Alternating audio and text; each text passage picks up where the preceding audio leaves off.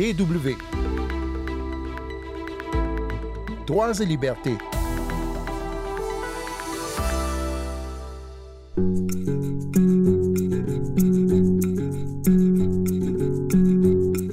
Peu plus d'un mois maintenant, c'était le 20 octobre, des manifestations à l'appel de l'opposition ont été réprimées dans le sang au Tchad. Ces marches dans différentes villes contestaient la transition telle que menée par Mahamat Idriss Déby Itno. Il n'existe toujours pas de bilan précis du nombre de victimes de cette répression. De nombreuses personnes arrêtées durant les manifestations ou les jours suivants sont toujours portées disparues. Cet événement marque un tournant alors que venait d'être constitué un gouvernement d'union nationale dirigé par l'ancien opposant Saleh Kebzabo. Le chercheur Wolfram Lara de l'Institut allemand des affaires internationales et de la sécurité, la SVP, à Berlin, vient de publier un article sur la transition émaillée de crise en cours dans le pays. Il est notre invité cette semaine, Sandrine Blanchard au micro. Bonjour tout le monde.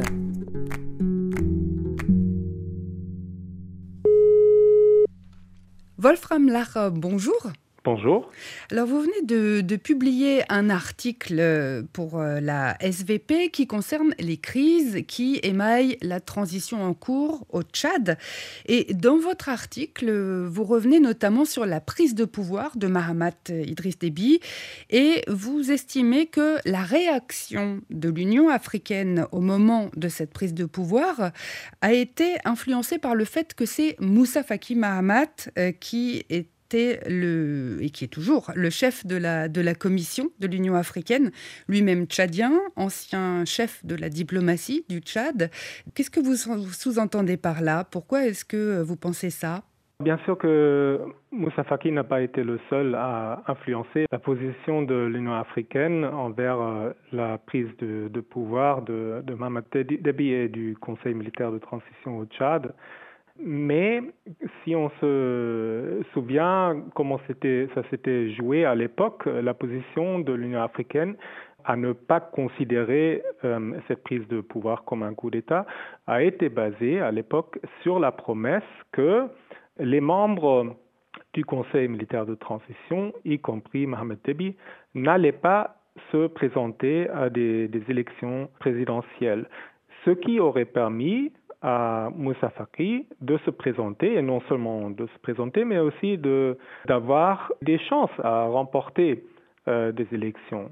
Et euh, je pense qu'on voit maintenant, maintenant que Moussa Faki a remis un rapport euh, accablant au Conseil paix et sécurité de l'Union africaine qui, appelait à des sanctions contre le Tchad. On voit maintenant dans ce rapport que cet arrangement implicite, je pense, euh, n'a pas tenu.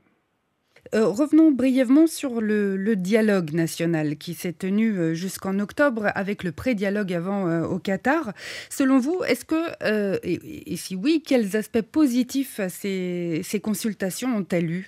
Les, les, participants au dialogue national avec lesquels j'ai pu m'entretenir après la clôture des travaux la plupart disaient que effectivement c'était le choix des participants était largement en faveur des représentants du MPS, du parti au pouvoir, et malgré le, boycott des, forces euh, de l'opposition les, plus importantes. Oui, le FACT euh, aussi notamment, euh, qui est quand même un des grands mouvements armés du moment. Absolument, absolument. Et malgré, malgré cela, les, les, participants au dialogue avec lesquels j'ai pu parler euh, était quand même de l'avis que des questions fondamentales ont été mises sur la table, mais ces mêmes participants sont, avec très peu d'exceptions, extrêmement négatifs sur la façon dans laquelle les, les conclusions du dialogue ont ensuite été adoptées sans vote, sans prendre en compte euh, le contenu euh, des discussions. Il y a un très fort sentiment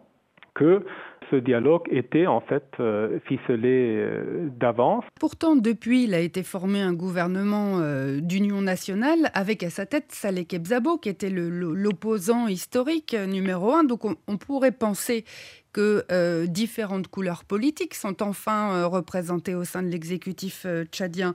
Et pourtant, vous, vous parlez d'un changement cosmétique.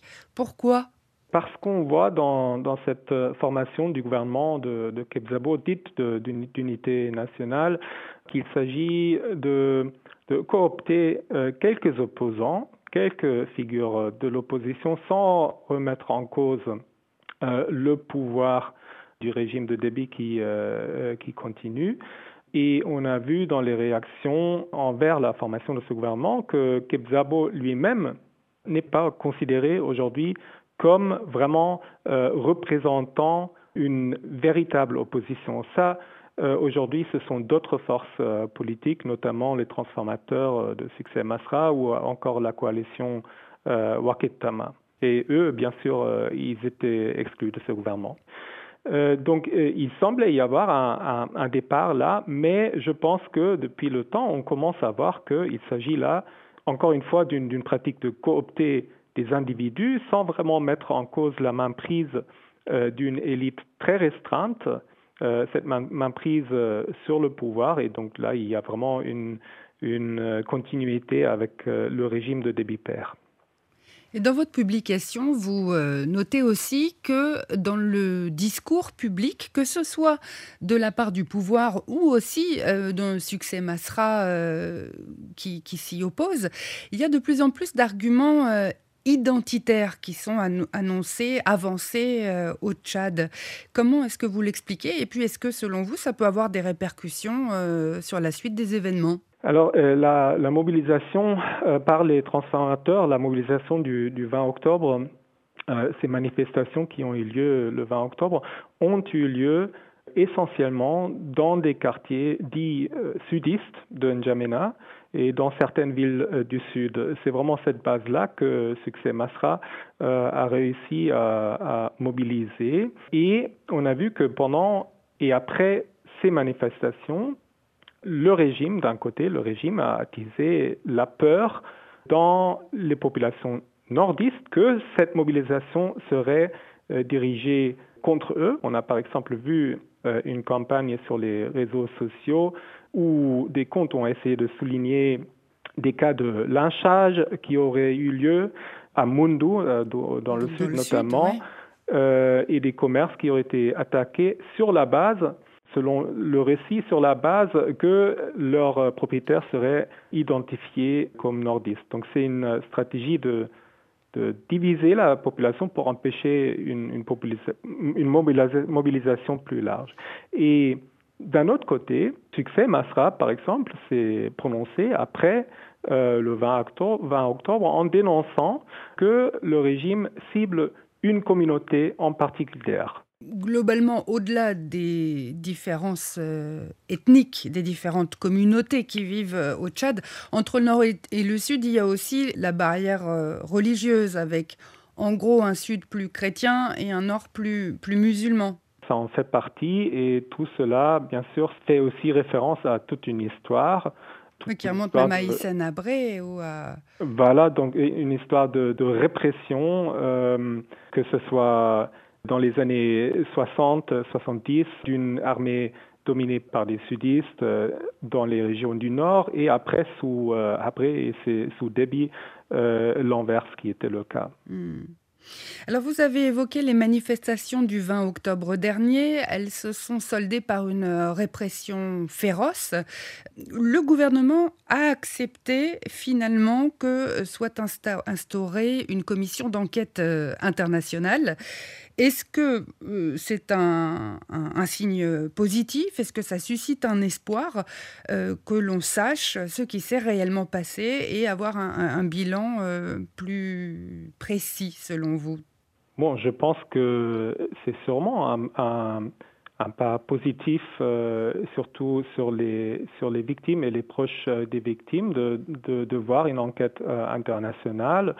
Euh, il faut bien sûr voir dans quelles conditions ces enquêteurs pourront travailler.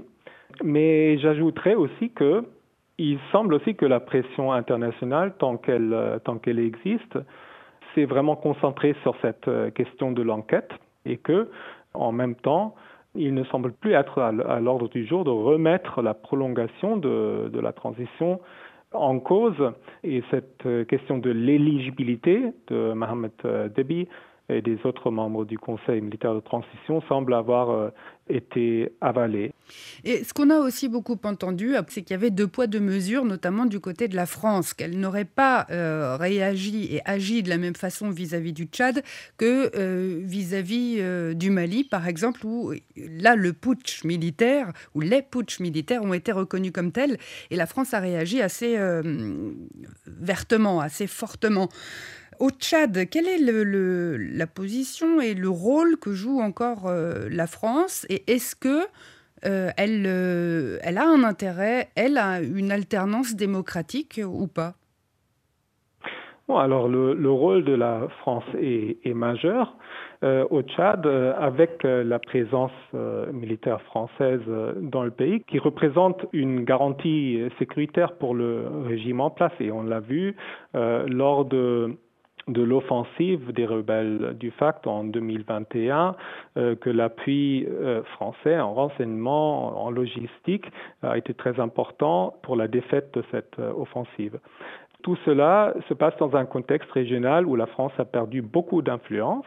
L'analyse, c'est que à la fois la stabilité et le fait d'avoir un gouvernement allié au Tchad est assuré par le pouvoir en place et que euh, cette stabilité euh, et, et, le fait d'avoir un allié serait beaucoup plus incertain avec une euh, ouverture politique qui déclencherait des, des, luttes pour le pouvoir. Et c'est pourquoi le gouvernement français a sans doute un intérêt à avoir une transition qui se fait avec le moins de violence possible, avec une semblance d'inclusivité, mais euh, n'a sans doute pas d'intérêt dans une réelle euh, alternance dont l'issue pourrait être beaucoup plus incertaine. Wolfram Lara, un grand merci. Euh, merci à vous. C'est la fin de ce magazine. Merci à vous de l'avoir suivi. Merci aussi à Wolfram Lara de la SVP à Berlin. Pour podcaster cette émission, rien de plus simple, allez voir sur dw.com slash français à la rubrique Nos podcasts ou tout simplement sur vos plateformes habituelles de balado-diffusion. Rendez-vous la semaine prochaine et d'ici là, ne lâchez rien.